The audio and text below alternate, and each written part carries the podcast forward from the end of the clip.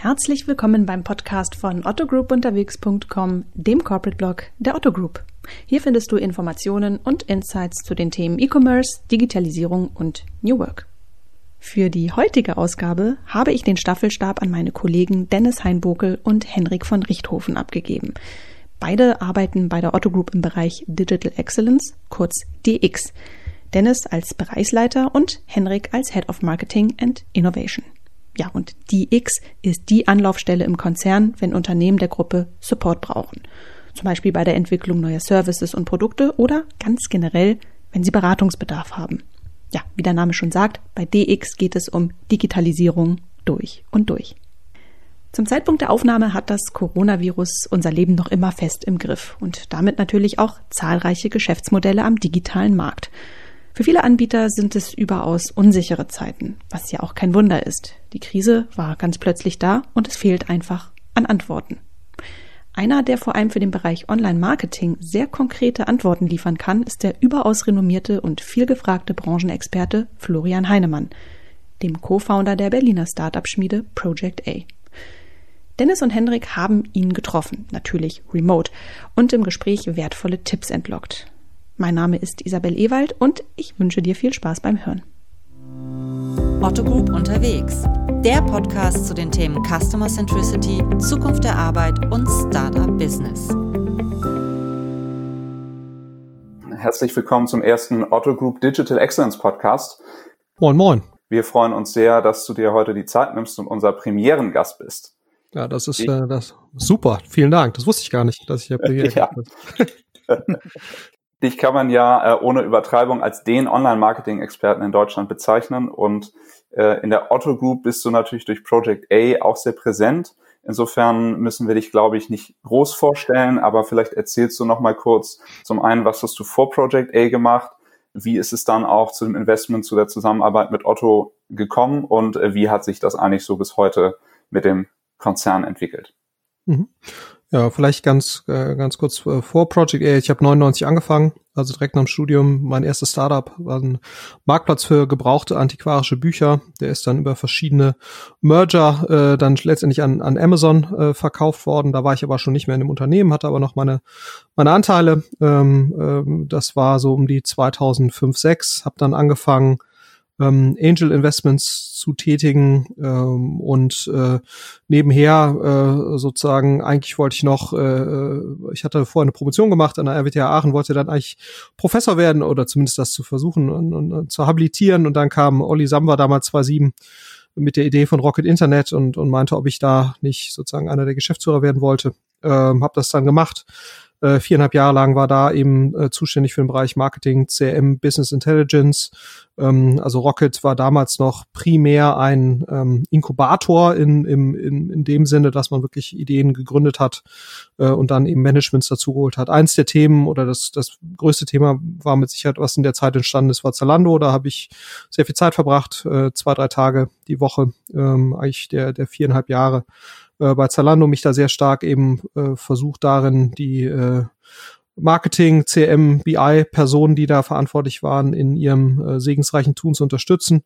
Ähm, dann, und dann kam es 2012, beziehungsweise im Verlauf von 2011 zu Project A. Das kam damals, ähm, äh, der Kontakt kam über äh, Irrungen und Wirrungen äh, zustande. Ich glaube, über irgendwelche Hockey-Bekanntschaften zu Rainer Hillebrand, ne, wie es halt immer so ist. Äh, so, und äh, das war damals der Stefan Wiskemann, der irgendwie Rainer Hillebrand vom Hockeyplatz kannte und der wusste irgendwie, dass wir bei Rocket äh, eventuell offen wären für, äh, für was Neues, also ein größeres Team innerhalb von Rocket und hatten auch schon verschiedene Gespräche geführt. Und dann kam eben über diesen Zufallskanal der, der Kontakt zu Rainer Hillebrand. Wir hatten keine großen Erwartungen, muss man sagen. Es war ein super Gespräch dann. Das war im Mai 2011 hm, und äh, sechs Wochen später, das muss man sich also wirklich mal äh, auf der Zunge zergehen lassen, sechs Wochen später haben wir dann im Vorstand präsentiert und wir kannten uns vorher nicht. Ne? Also, man, also Rainer Hillebrand hat uns das erste Mal gesehen und äh, sechs Wochen später, im Anfang Juli 2011, äh, hat der Otto-Vorstand damals äh, das Investment in Project A beschlossen, was de facto die Gründung von Project A war. Ne? Also Otto war der, der Gründungsinvestor von, von Project A, aber ohne Otto-Investment hätte es auch Project A nicht gegeben. Das waren 50 Millionen Euro damals. Ähm, dann haben wir relativ viel Zeit verbracht damals äh, äh mit, mit Martin Mildner, Nina Briskorn, äh, Kati Röver war damals auch noch äh, sozusagen da involviert, Rainer Hillebrand, ähm, und und ähm, um letztendlich dann eben die, äh, die Verträge fertig zu machen äh, für Project A. Im November äh, 2011 gab es dann die Verträge und äh, hat also etwas länger gedauert, weil wir noch einen kleinen Nebenjob bei, bei Rocket hatten und dann äh, äh, 2012, äh, Anfang 2012 ging's los. Das war also, und die Idee war damals eigentlich, äh, muss man schon sagen, so eine Art nettes, äh, ne, nettere Variante von Rocket. Also die Idee war damals schon primär äh, Inkubationsmodelle mit einem operativen Support äh, eben selbst zu starten. Und das hat sich dann aber relativ schnell anders entwickelt, weil man einfach gemerkt hat, dass ähm, sozusagen das Rocket-Modell ähm, oder das Inkubationsmodell, was nicht so gründerzentriert ist, das hat, sie hatte sich so ein bisschen, was heißt überlebt, aber äh, man, man muss schon sagen, die, man, es war damals eigentlich schon absehbar, dass die Modelle produktlastiger werden, äh, technologisch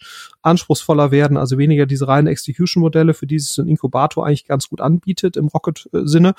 Und dann haben wir uns eigentlich immer mehr in Richtung klassischer VC entwickelt. Und dann kam als zweiter Investor kam Springer noch dazu ähm, in, in 2013 ähm, um dann 80 Millionen äh, sozusagen zusammen zu haben. Das war unser erster Fonds und dann äh, ja 2015 der zweite Fonds, wo auch wieder Otto ein ganz wesentlicher Investor war. Äh, und dritter Fonds jetzt gerade kurz vor Weihnachten noch, also das war ganz gut, kurz vor Corona noch rechtzeitig äh, den dritten Fonds zusammenbekommen, auch wieder mit Otto als wesentlicher Investor, auch Springer ist noch dabei, aber mittlerweile hat sich das ja weiterentwickelt.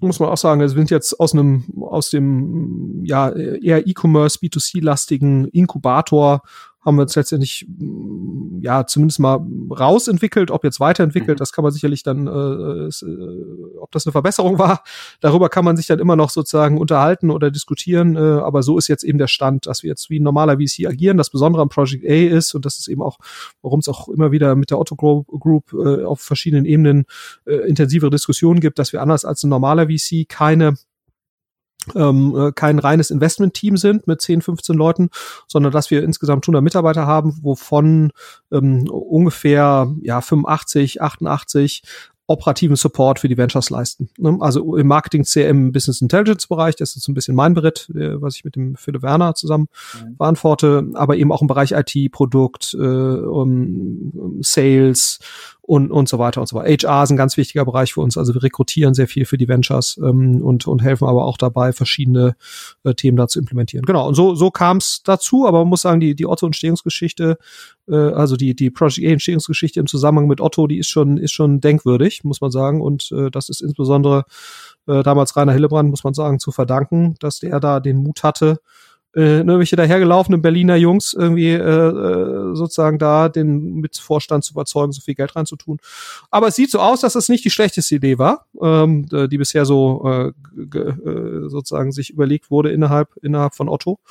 Und ähm, äh, also klar, es wird immer abgerechnet, wird immer erst am Schluss. Also bin ich jetzt acht Jahre unterwegs. Ähm, aber ich glaube, man kann sagen, dass äh, es insgesamt so aussieht, äh, dass wir mehr Geld äh, reinbekommen werden, als wir in bescheuerte Ideen investieren. Aber natürlich investiert man auch mal in falsche Dinge. Das ist, äh, ist, ist Teil des Geschäfts. Das ist, glaube ich, keine Frage. Ja. Ja, sehr cool. Also ich glaube auch aus Autosicht ist es ein sehr großer Erfolg und ähm, was uns natürlich vor allem freut, ist, dass ihr ja auch immer noch, auch nach so vielen Jahren, offen seid für einen Austausch. Du eben heute auch dieses Format für einen internen Podcast möglich gemacht hast. Ich glaube, das zeigt auch nochmal, dass da in der Zwischenzeit keine Erde verbrannt wurde. Nee, absolut. Also, genau. Sehr schön. Wir würden uns auch noch einmal vorstellen, weil, wie gesagt, es ist ja auch unsere Premiere hier in dem Podcast, damit die Zuhörer auch wissen, wer eigentlich durchs Gespräch führt. Ich bin Dennis, äh, ich leite die Inhouse-Digitalberatung der Otto Group und mein erstes Zusammentreffen mit Florian ähm, habe ich, glaube ich, äh, in deutlich besserer Erinnerung als du. Äh, das war 2013. Da habe ich damals mit meinen Mitgründern unser Startup bei dir, Project A in Berlin, gepitcht. Und äh, das war für uns also die Lifetime Opportunity. Und ähm, wahrscheinlich würde ich vermuten, war das für dich einer von zehn Terminen äh, in der Art, die du an dem Tag hattest. so, äh, ihr habt am Ende nicht investiert. Ja. Aber no bad feelings, weil du warst nicht schuld, äh, es ist dann erst in der Due Diligence äh, gescheitert. Ja? Der Pitch, okay. äh, muss man sagen, war erfolgreich.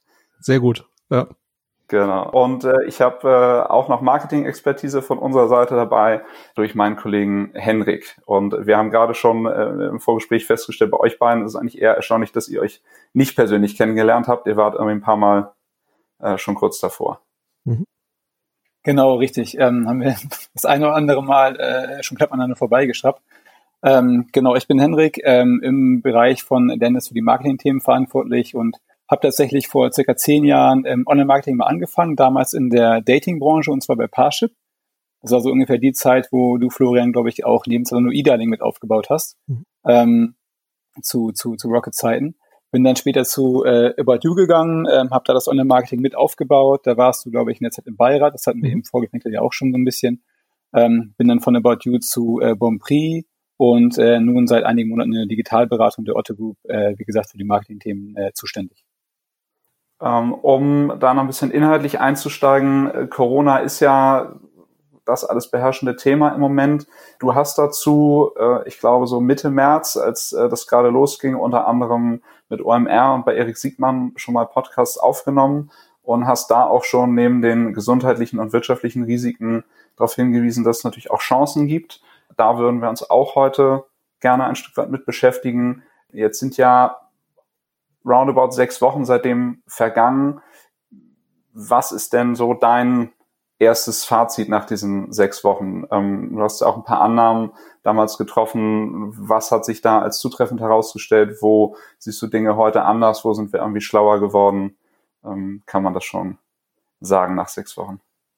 Ja, also ich glaube, ähm, ein paar Sachen sind, äh, sind wirklich so passiert. Also ich weiß nicht, ob, ob ihr das auch so beobachtet, aber wir beobachten eigentlich bei einer Reihe von äh, Modellen schon ähm, etwas äh, geringere äh, CPCs, also insbesondere Facebook und auch, und auch Google-Umfeld, ist unsere Wahrnehmung eigentlich, dass die, dass die Preise dort in der Tat eher äh, gesunken sind. Äh, äh, jetzt nicht bei allen gleich, ne? Also klar, wenn du jetzt im äh, Gesundheit, digitalen Gesundheitsbereich bist, äh, ist, ist das nicht so ähm, äh, sozusagen jetzt auf Google. Aber wenn du ähm, im, im Schnitt ist unsere Wahrnehmung, dass die, dass die Preise gesunken sind ähm, und dass, dass man eben schon jetzt auch äh, aggressiver Marketing machen kann, äh, gerade auch im E-Commerce-Bereich, wenn man über ein Modell verfügt, was eben jetzt gerade nicht komplett ähm, quasi Corona gestraft ist, wie jetzt der Reisebereich oder so. Ne? Also insofern, ich glaube, das ist ähm, äh, das ist in der Tat so. Ähm, das gilt ähm, äh, natürlich insbesondere für Facebook, wo, du ja dann keinen suchspezifischen Traffic hast, sondern zielgruppenspezifischen äh, Traffic. Äh, und da siehst du natürlich einfach, wenn die Branding-Budgets ein Stück weit zurückgehen, und das siehst du, siehst du eben schon, ähm, dann, dann lässt natürlich auch sozusagen dort der, der Durchschnitts-CPC nach. Und das ist eben eine Chance für, für die Firmen, ähm, die eben die gleichen Zielgruppen bedienen. Ähm, und das sehen wir bei verschiedenen E-Commerce-Modellen. Hm, ähm, also zum Beispiel Lampenwelt oder so nimmt, nimmt äh, entwickelt sich sehr gut. Ähm, also die ganzen Sachen rund um so Home und Living äh, scheint ja gerade ein großes Thema zu sein. Baumarktmäßig haben wir jetzt keins im Portfolio, aber da merkst du ja auch gerade äh, einen enormen Trend in diese Richtung. Und das ist, das ist mit Sicherheit eine Chance. Da ist eben die Frage immer, wie viel ist da nachhaltig? Ne? Also äh, bleibt das dann ja. auf dem Niveau? Ähm, und ich glaube, das kann, kann man noch nicht so richtig beantworten. Also einige sagen ja auch so ein bisschen, Corona wird auch unser Shoppingverhalten nachhaltig verändern, ähm, im Sinne von, dass eben viel mehr Leute jetzt noch mal eine gute E-Commerce-Erfahrung machen und deswegen dann auch dabei bleiben. Ne? Ich glaube, wo man das festhalten kann, davon bin ich zumindest ziemlich überzeugt, ist im Bereich Food Delivery. Ne? Also ich glaube schon, dass sozusagen der Bereich Food durch Corona enorm auch nachhaltig äh, gewinnen wird, ne, weil das war ja immer so der letzte Bereich im, im E-Commerce in Deutschland zumindest, der, der ein Stück weit unterentwickelt war, auch im Vergleich zu anderen Ländern. Also wenn jetzt die, die Quote, äh, E-Commerce-Quote für, für zum Beispiel Food in England anguckst, ist die halt deutlich höher, ähm, weil einfach äh, natürlich aber auch sehr, sehr gute Wettbewerber dort eben unterwegs sind mit, mit solchen Firmen wie, wie Waitrose und Tesco und ähm, Ocado, ja. die auf, auf einem hohen Niveau das machen. Ähm, und und äh, unsere Wahrnehmung ist, zumindest auch meine Wahrnehmung ist, dass jetzt äh, äh, Rewe, äh, Picknick und so weiter schon dazu beitragen, äh, dass das, dass das enorm zunimmt. Naja, muss man, muss man mal gucken. Aber ich glaube, das, das kann man sicherlich, äh, das kann man sicherlich äh, sagen. Also für diese Firmen äh, gibt es Chancen mh, mm, und äh, was kann man, was kann man noch? Also ich glaube, ansonsten ist aus unserer Sicht die, die Lage immer noch relativ unklar. Ne? Also ich, mhm. ich hatte ja sozusagen damals gehofft, äh, man könnte relativ bald wieder absehen, ob man jetzt sozusagen am, am Boden des Tunnels ist oder, oder am Boden des, des Tals ist und dann geht's wieder aufwärts oder eben nicht. Und ich glaube, das kann man seriös zu jetzt, zum jetzigen Zeitpunkt noch nicht tun, weil, glaube ich, noch unklar ist, äh, wie tief wir jetzt wirklich in eine Rezession kommen werden und wie schnell dann auch eine Recovery funktioniert. Und ein wesentlicher Faktor nach meinem Verständnis wird natürlich auch sein, äh, wie schnell oder wie stark werden die USA getroffen und wie schnell werden sich die USA dann auch wiederholen, weil das natürlich der wesentliche Einflussfaktor ist dafür, ob wir jetzt irgendwie global in eine Rezession fallen oder nicht. Aber ich glaube, was man schon festhalten kann, und das ist auch meine Wahrnehmung von der Otto Group, ähm, wenn ich da so die Vorstandscalls da richtig äh, verfolge,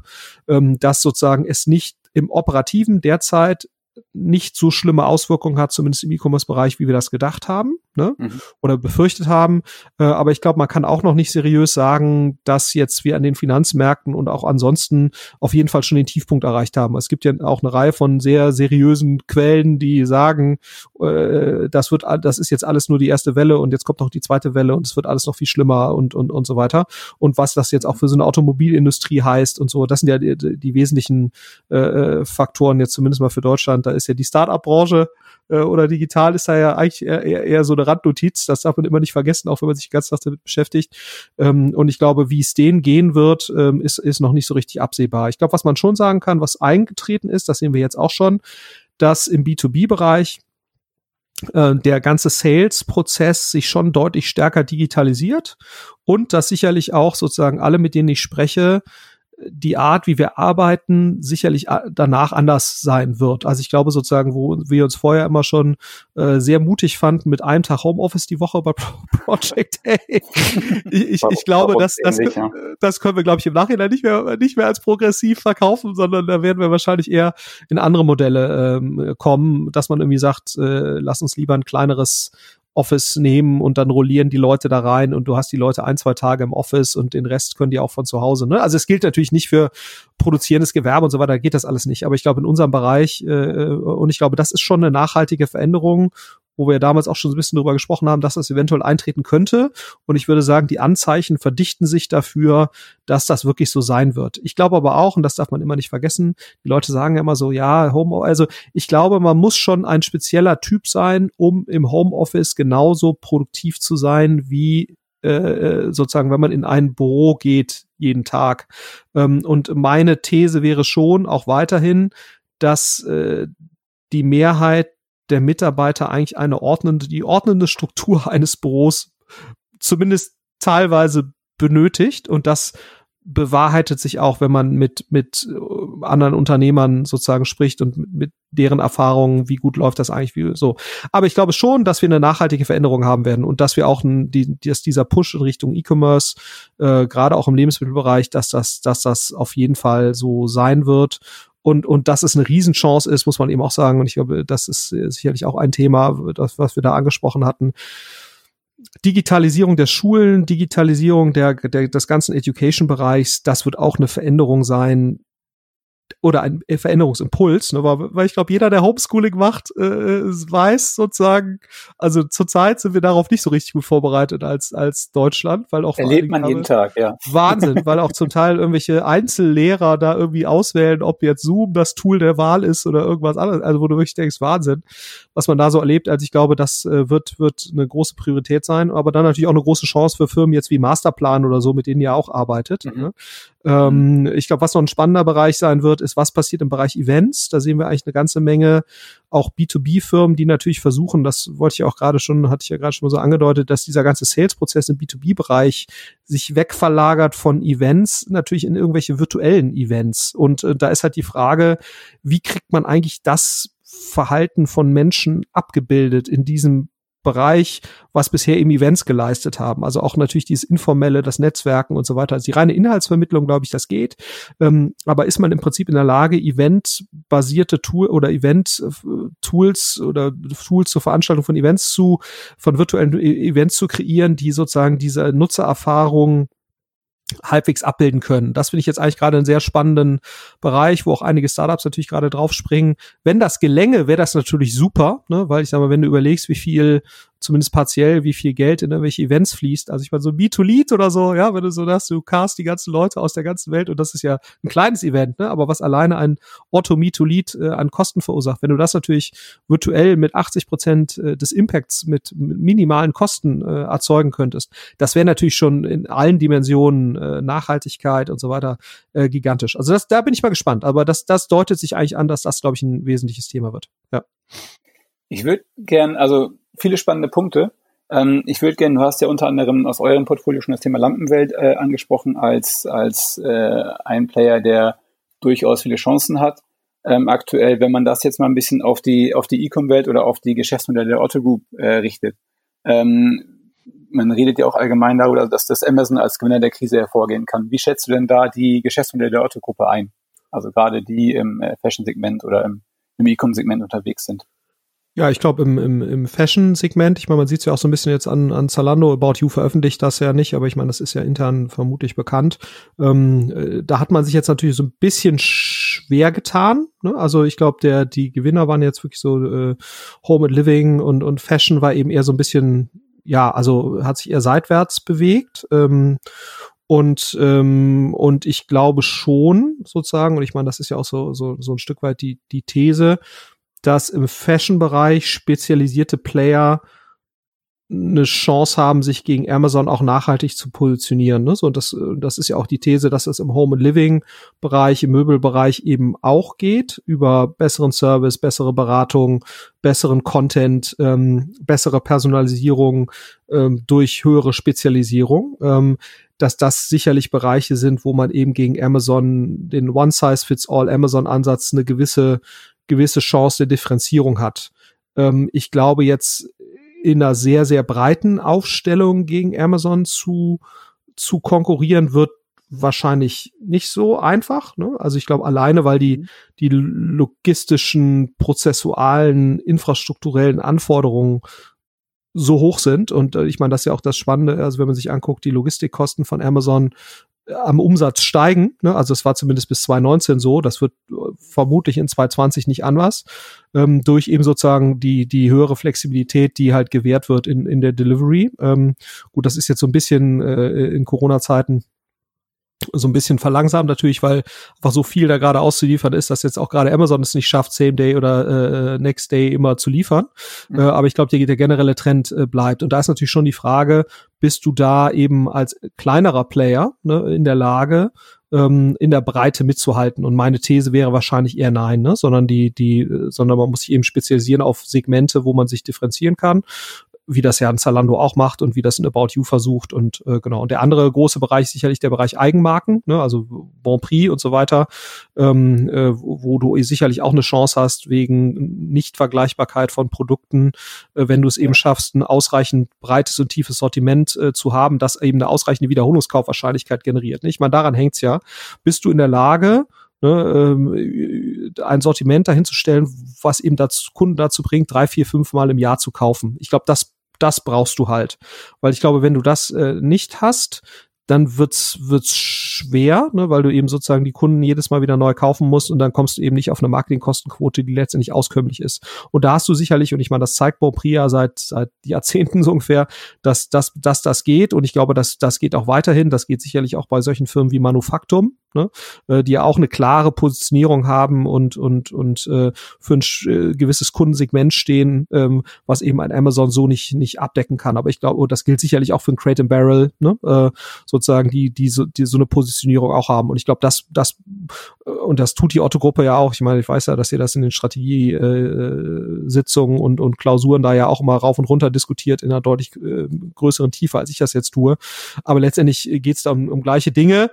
Ähm, ist das, ähm, äh, ich glaube, wenn man, wenn man, wenn man sozusagen es schafft, sich nachhaltig zu positionieren, ähm, und zu differenzieren. Äh, und damit meine ich jetzt bewusst nicht Responsible Commerce that inspires. Ne? Das kann eine Komponente davon sein, aber nachhaltig meine ich, äh, äh ne? ein Bon Prix muss jetzt per se ja, äh, hat ja keine auf Nachhaltigkeit basierende Positionierung, zumindest jetzt nicht in meiner Wahrnehmung, sondern die haben einfach sehr, sehr gutes Preis-Leistungs-Verhältnis im gewissen, in, im gewissen Style, was eben für eine gewisse Kundengruppe äh, super passt und, und äh, eben äh, eine Bedarfsdeckung in der Häufigkeit hat, ähm, dass du damit eben eine ausreichend hohe Kauffrequenz erzeugen kannst. So, das meine ich jetzt mit, mit nachhaltig. Und ein Manufaktum hat sicherlich eine auch auf Nachhaltigkeit und besondere Qualität und so weiter basierende Positionierung, ähm, die dann auch wiederum äh, hilft, hilft, äh, sich eben entsprechend zu differenzieren. Aber ich glaube, in der, in der Breite würde ich das, äh, würde ich das nicht, äh, würde ich das nicht versuchen, weil ich glaube, da ist eine,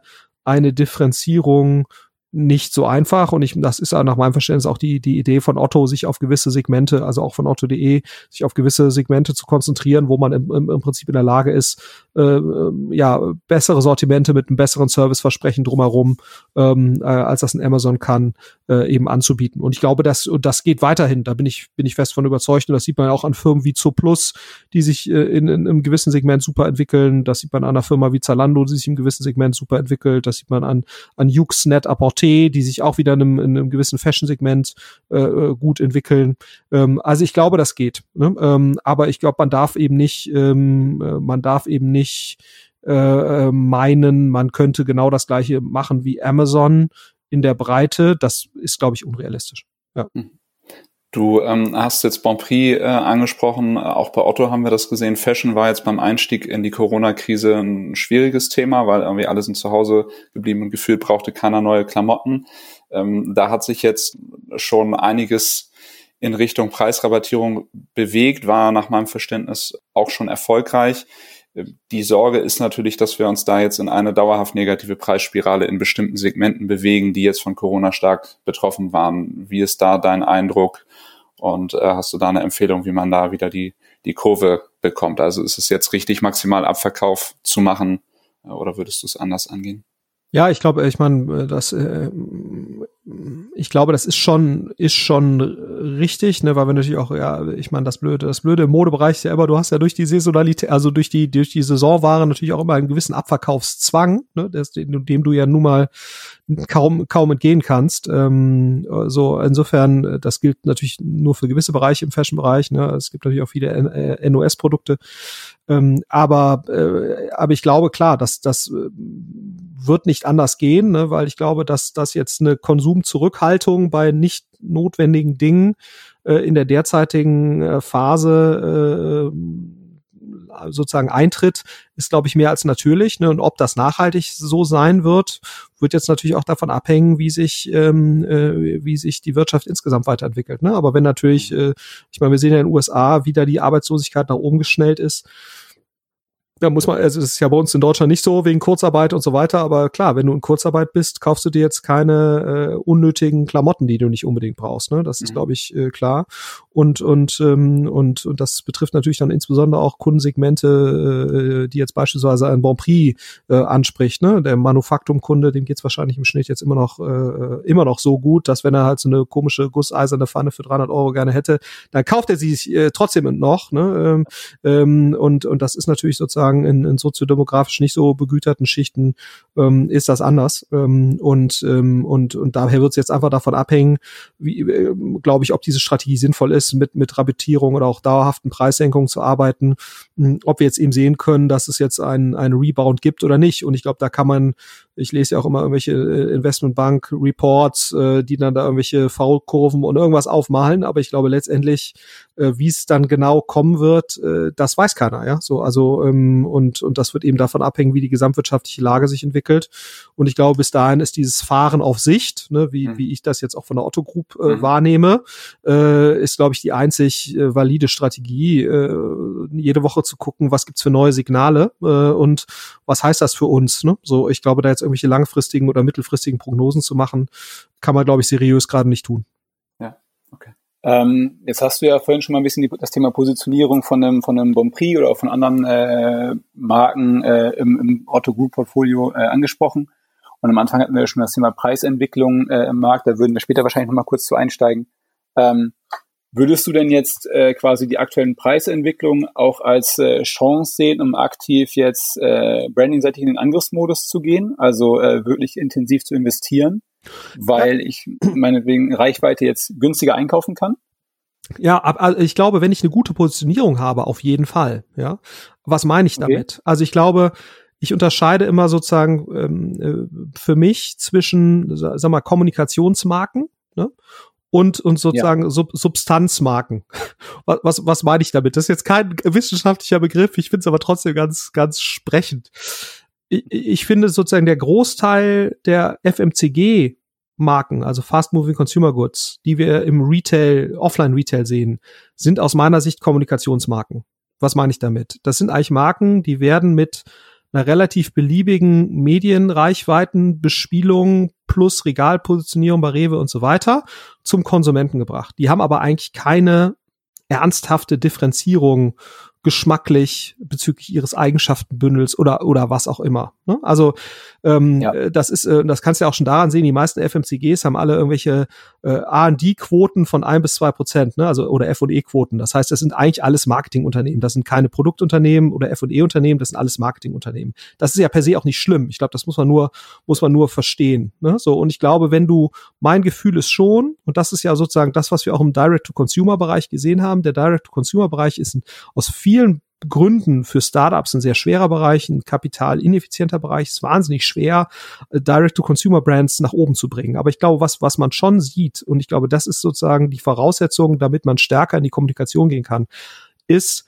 habe ich und da kommt jetzt der Punkt Substanzmarken. Habe ich etwas Substanzielles, was ich eigentlich gegenüber dem Kunden äh, kommunizieren kann, warum er mich als Marke sozusagen wahrnehmen und abspeichern sollte. Ne? Und ich glaube, wenn ich da das kritisch überprüfe, habe ich das eigentlich. Weil ich finde, die meiste FMCG-basierte Werbung, die du siehst, ne, das ist einfach nur ein Reinhalten von Produkten in Kameras, in schöner Umgebung, an schönen Menschen. Ne? Aber das hat jetzt nichts Substanzielles. So, und ich glaube, das ja. wäre für mich die Voraussetzung. Das heißt, wenn ich als Manufaktum habe ich, ist das, glaube ich, relativ einfach.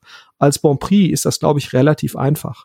Als Franconia wäre das, glaube ich, relativ einfach. Als Creative Barrel auch. Ne? Also man muss das sicherlich vernünftig aufbereiten. Ja. Ähm, aber ich glaube, wenn ich das habe und diesen Markenkern in der Substanz, die wirklich eine Konsum die substanziell ist, die wirklich eine Differenzierung ist und die auch für den Konsumenten relevant ist. Wenn ich mir sicher bin, dass ich das habe, ist das, glaube ich, gerade eine Riesenchance. Ne?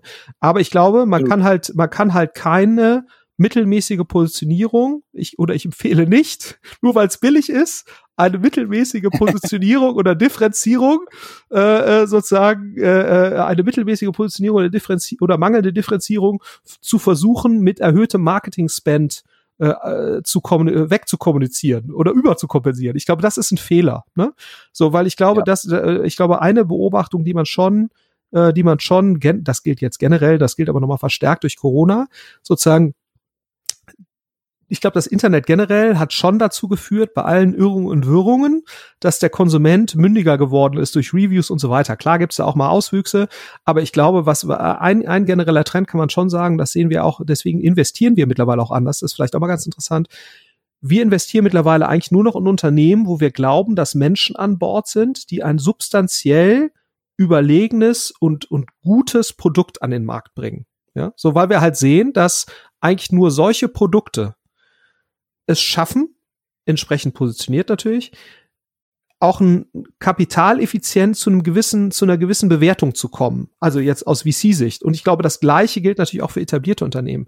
Ne? Also man sieht auch an so, man sieht an so solchen, solchen Produkten wie Spotify oder so. Die finde ich im Marketing oder CRM oder so gar nicht gut sind, würde ich jetzt so wahrnehmen. Das würden natürlich die Marketingleute da ganz anders sehen, ne? So, aber ich, ich würde sagen, dass das Produkt ist so gut, dass es eigentlich egal ist, wie gut die Marketingleute sind. Es und funktioniert davon, einfach. Es funktioniert es, also, so und, und das ist natürlich auch ein dankbares Thema. Es ist emotional, es ist äh, du sharest Musik und so weiter. Ne? So deswegen verbreitet sich das quasi von alleine. Ne?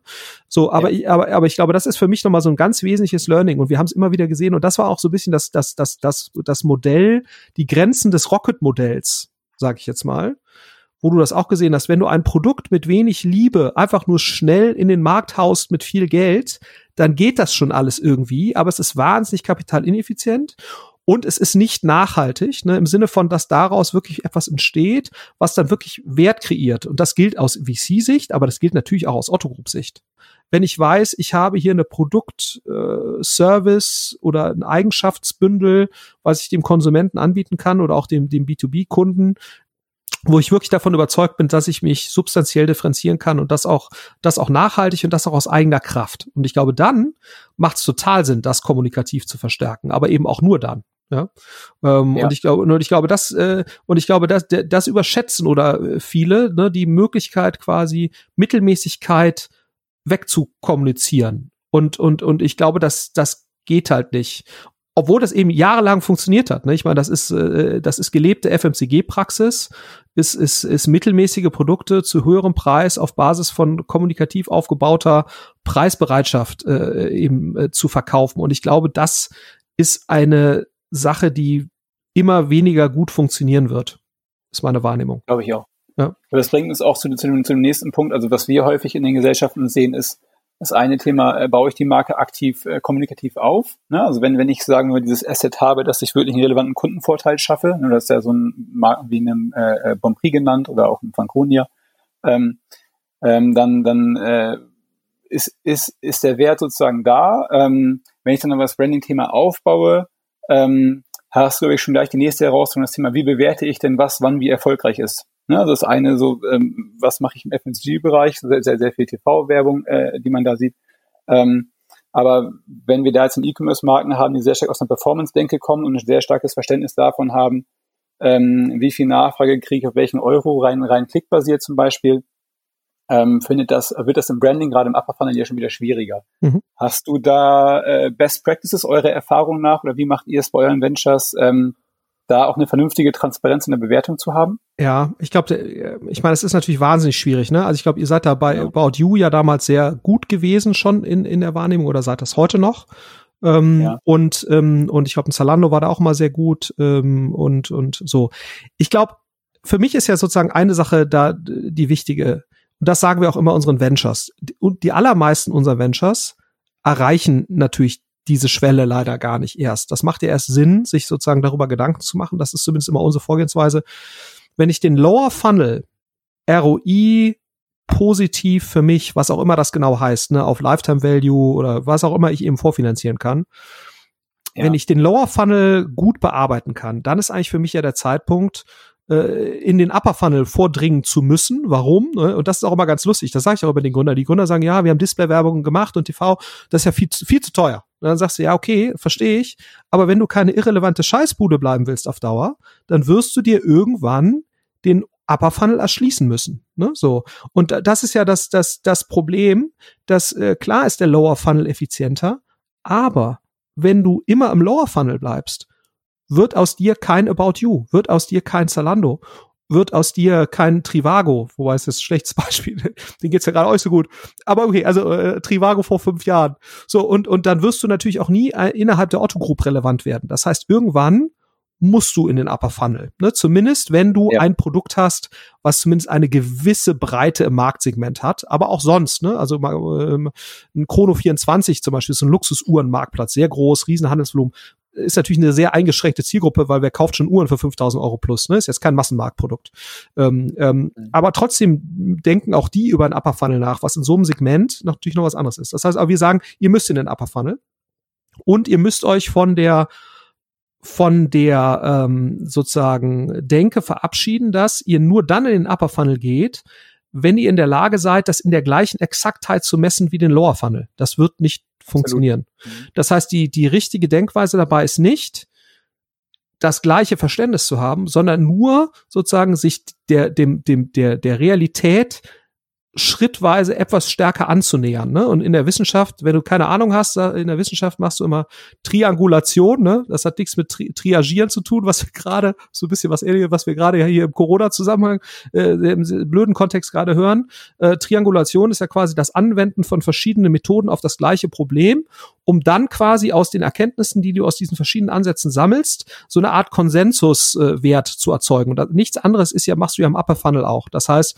du versuchst über Lift-Tests, äh, also äh, wo du sagst, ich mache in einer gewissen Region, mache ich Werbung, in anderen Regionen mache ich keine Upper Funnel Werbung und gucke mir an, wie ist der Lift in bestimmten Regionen. Das ist ja zum Beispiel das, was ein About You macht, um irgendwelche äh, Plakatwerbung zu testen. Da guckst du ja quasi, okay, äh, neben dem direkten Traffic, den ich messen kann und so weiter, was sehe ich hier an Untracked äh, Traffic, der reinkommt. Äh, und wenn ich das in der Region äh, tue, wo, wo, wenn ich das in der Region sehe, wo ich eben äh, Upper Funnel Maßnahmen habe, jetzt im Plakatbereich zum Beispiel, äh, ähm, dann, dann, oder im, im Radiobereich kann man das äh, theoretisch auch machen, dann äh, attribuiere ich das sozusagen äh, über, über den Lift, den, den ich sehe, auf dieses äh, Radio, diese Radioaktivität oder die Printaktivität oder die Plakataktivität, die ich eben in der Region gemacht habe. Das ist ein Ansatz. Anderer Ansatz, den wir versuchen zu verwenden, ist Media Mix Modeling, ne? also wo du quasi dich von der ja. Cookie-Tracking-Ebene löst ähm, und versuchst ähm, und versuchst quasi über statistische äh, Zuordnung, also letztendlich varianzerklärende Statistik, versuchst herauszufinden, haben gewisse Werbeaktivitäten, die ich habe, im, in dem Moment oder eben auch nachlaufend äh, Effekte in, in, in letztendlich mein Umsetzen oder, oder Kundenaktivitäten, die ich, die ich messen kann.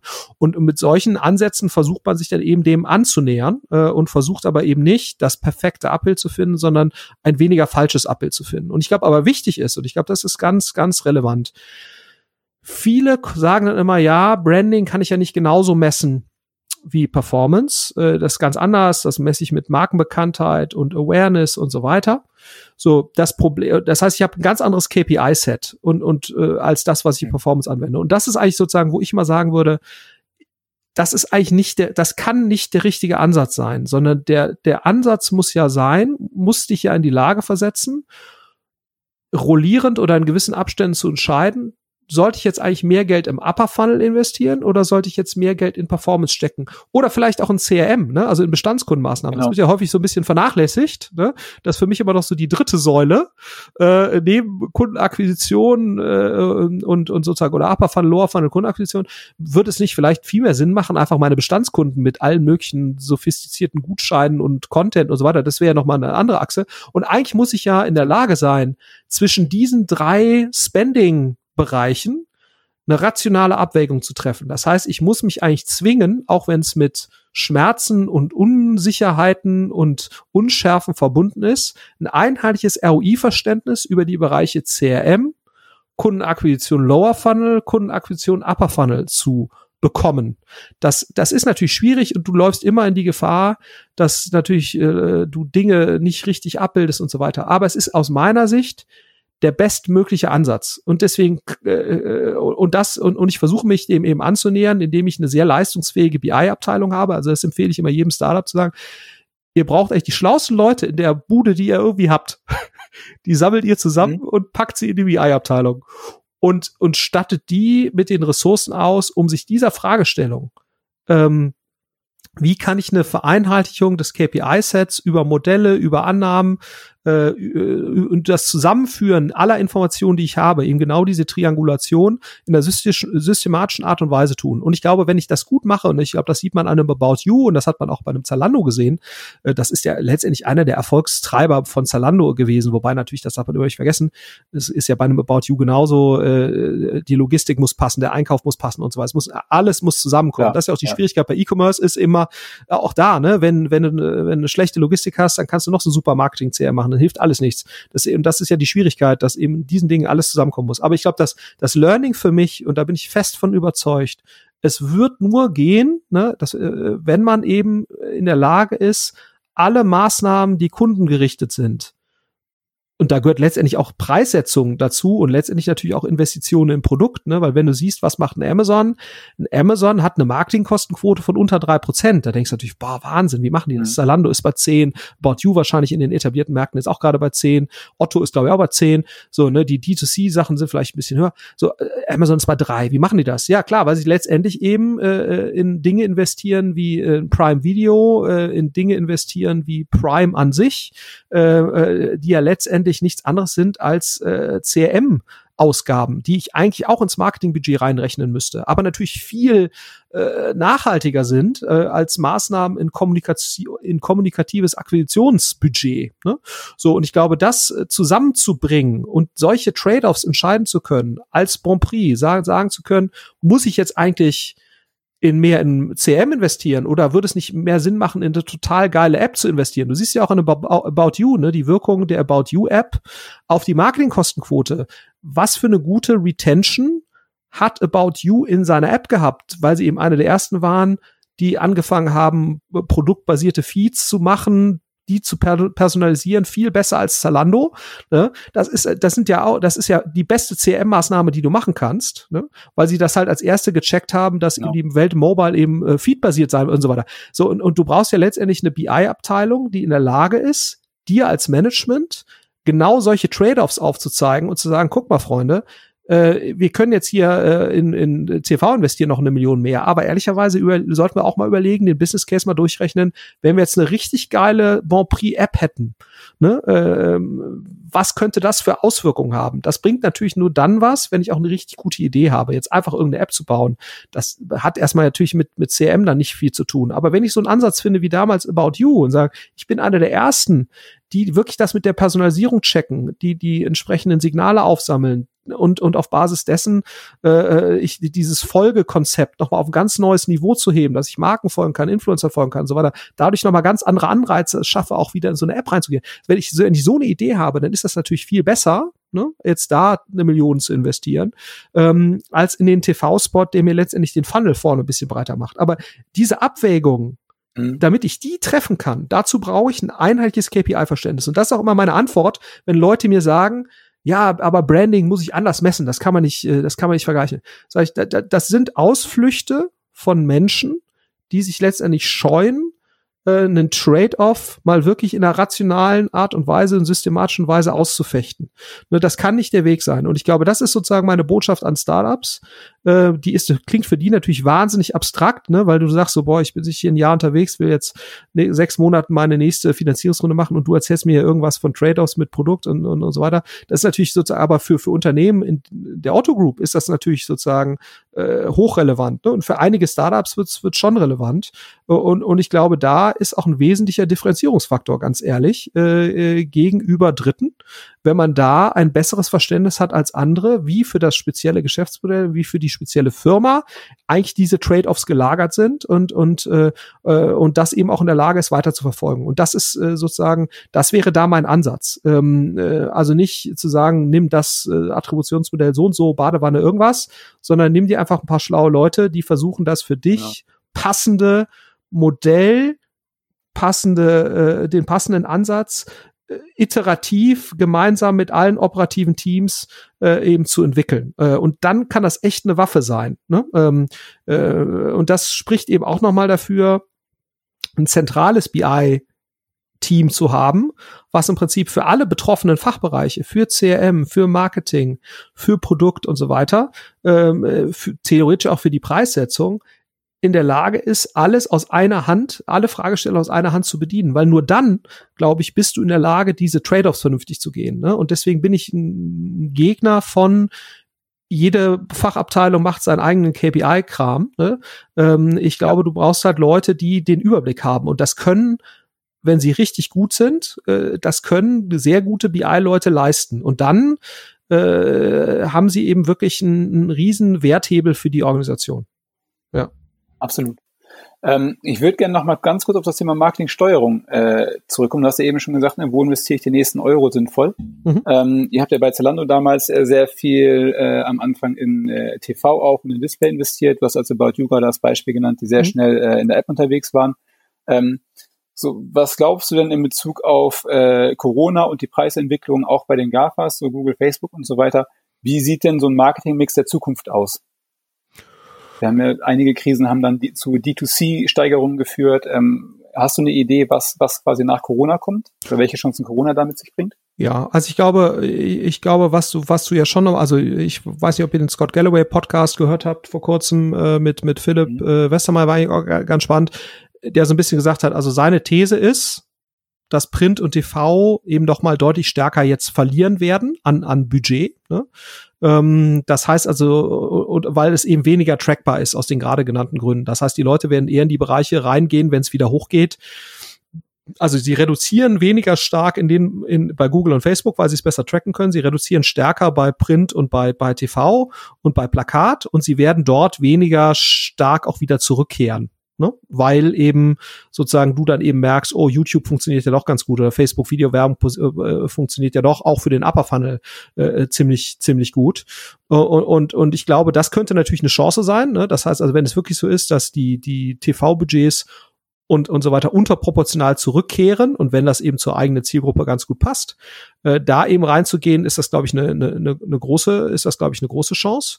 Ähm, und, ähm, und ich glaube, was sicherlich äh, auch ein, nochmal ein, ein Push ist, ähm, weil die Leute jetzt einfach auch gerade mehr Zeit haben, mehr surfen und so weiter, ähm, äh, noch mehr, noch mehr Zeit in sozialen Medien verbringen, äh, genau. äh, sicherlich da nochmal äh, intensiver auch nochmal über einen richtig guten Content-Marketing-Ansatz nachzudenken. Ne? Äh, Content Marketing und natürlich auch mit mit mit, mit Influencern, ne? Äh, weil das natürlich, weil natürlich Personen im Social Umfeld äh, in der Regel besser funktionieren als Institutionen. Ne? Also ob ich das jetzt Influencer nenne oder oder Testimonials, das sei jetzt mal dahingestellt. Ne? So, äh, aber letztendlich mhm. eine, ein, ich nenne es jetzt mal einen personenbasierten äh, oder personifizierten, äh, äh, nicht personalisierten, sondern personifizierten äh, Marketing-Approach im, im Social-Media-Bereich.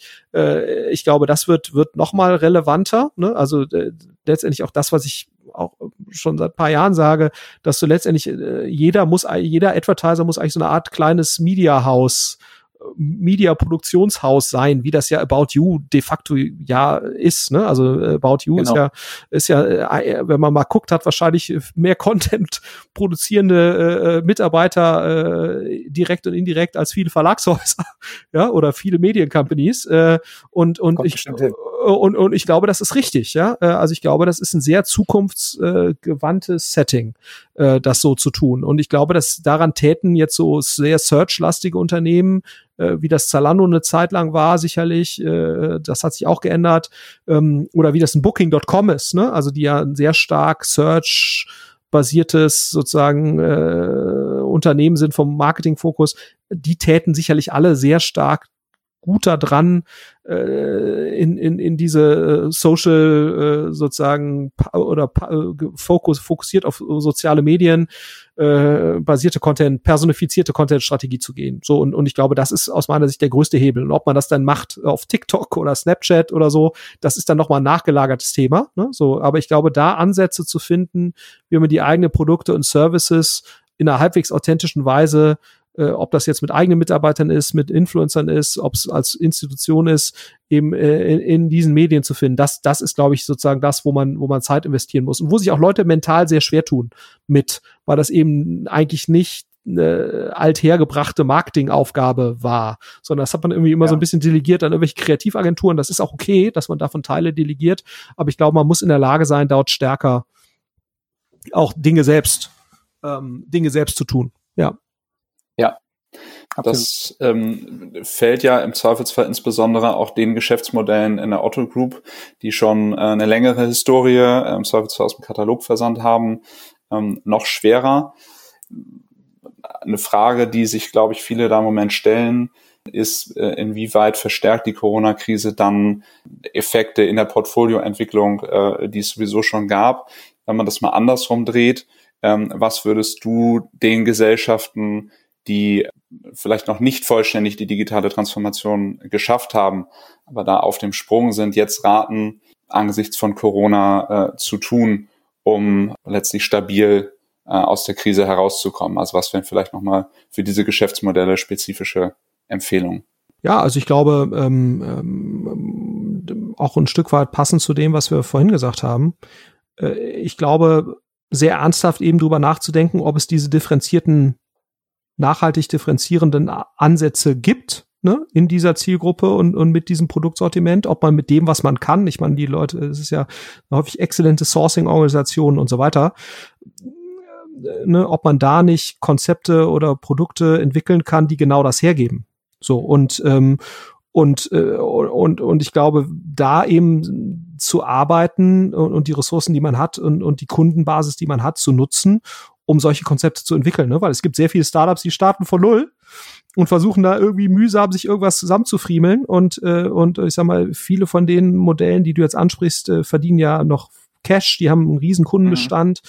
So, und, und das zu überlegen, wie kann denn ein anderer Ansatz da aussehen und die Ressourcen zu nutzen, den Kundenzugang, den man hat, zu nutzen, das ist aus und dann eben die Frage zu beantworten, kann ich den Leuten nicht etwas anbieten, was was zukunftssicher ist, äh, in dem Sinne, was wir gerade äh, vorhin formuliert haben. Mhm. Das wäre mein erster, mein erster, meine erste Priorität und und dann eben äh, dort zu investieren. Und, und wenn man merkt, man findet da keinen Ansatz, das ist ja auch völlig okay. Ne? dann äh, sozusagen sagt man, okay, dann äh, versuche ich aber auch nicht krampfhaft dann irgendwie was zu finden, sondern entweder man findet halt was Gutes und dann investiert man da oder man findet es halt nicht und dann und dann nimmt man halt das Cash äh, und investiert anderweitig in der Autogruppe. Ja, so, also ähm, ich glaube, das ist dann aber auch ähm, ist ja auch okay. Ne? Also ich finde, nicht jedes Modell muss zwanghaft am Leben gehalten werden. Das ist ähm, ähm, ich glaube, das ist auch eine wichtige Entscheidung, dass man eben für sich selbst merkt, bin ich hier eigentlich auf dem falschen Dampfer oder nicht? Ja, so und äh, mhm. und wenn ich wenn ich eben nicht in der Lage bin, den richtigen Dampfer zu finden, dann ist das völlig in Ordnung. Ne? Also das ist, äh, ähm, ich meine, wie oft sitzen wir hier auf dem falschen Dampfer? Ja, also bei Project A leider sehr oft. Wichtig ist ja nur, dass man, dass man ab und zu mal auf einem richtig dicken, fetten Dampfer sitzt, dann ist es ja auf dem richtigen, dann ist das ja okay. Ja, so und ähm, und, und ich glaube, nicht jeder Dampfer muss der richtige sein. Und ich glaube, das ist nochmal ganz, äh, nicht, nicht, nicht jeder Dampfer muss zukunftsfähig sein. Das ist, ist glaube ich, völlig okay. Man muss halt nur in der Gruppe genügend lebensfähige und, und nachhaltige haben. Das ist, das ist ja der Fokus. Und dann lieber da die Ressourcen konzentrieren. Ja. Alles klar. Vielen Dank für deine Einschätzung, Florian. Wir sind am Ende unserer Zeit angekommen. Ich danke dir ganz herzlich, dass du trotz Corona hier mit uns diese Stunde verbracht hast. Und ja, wünsche dir äh, alles Gute, ähm, privat und äh, natürlich auch für die Betreuung eures Portfolios, eurer Ventures. Die werden da jetzt wahrscheinlich auch viel zu tun haben. Ja, absolut. Ja. Auch von mir vielen Dank für die Zeit und für den spannenden Input, den du uns hier gegeben hast. Ähm, war ein sehr toller erster äh, Podcast mit dir. Super, vielen Dank, hat Spaß gemacht. Danke dir. Ciao. Danke.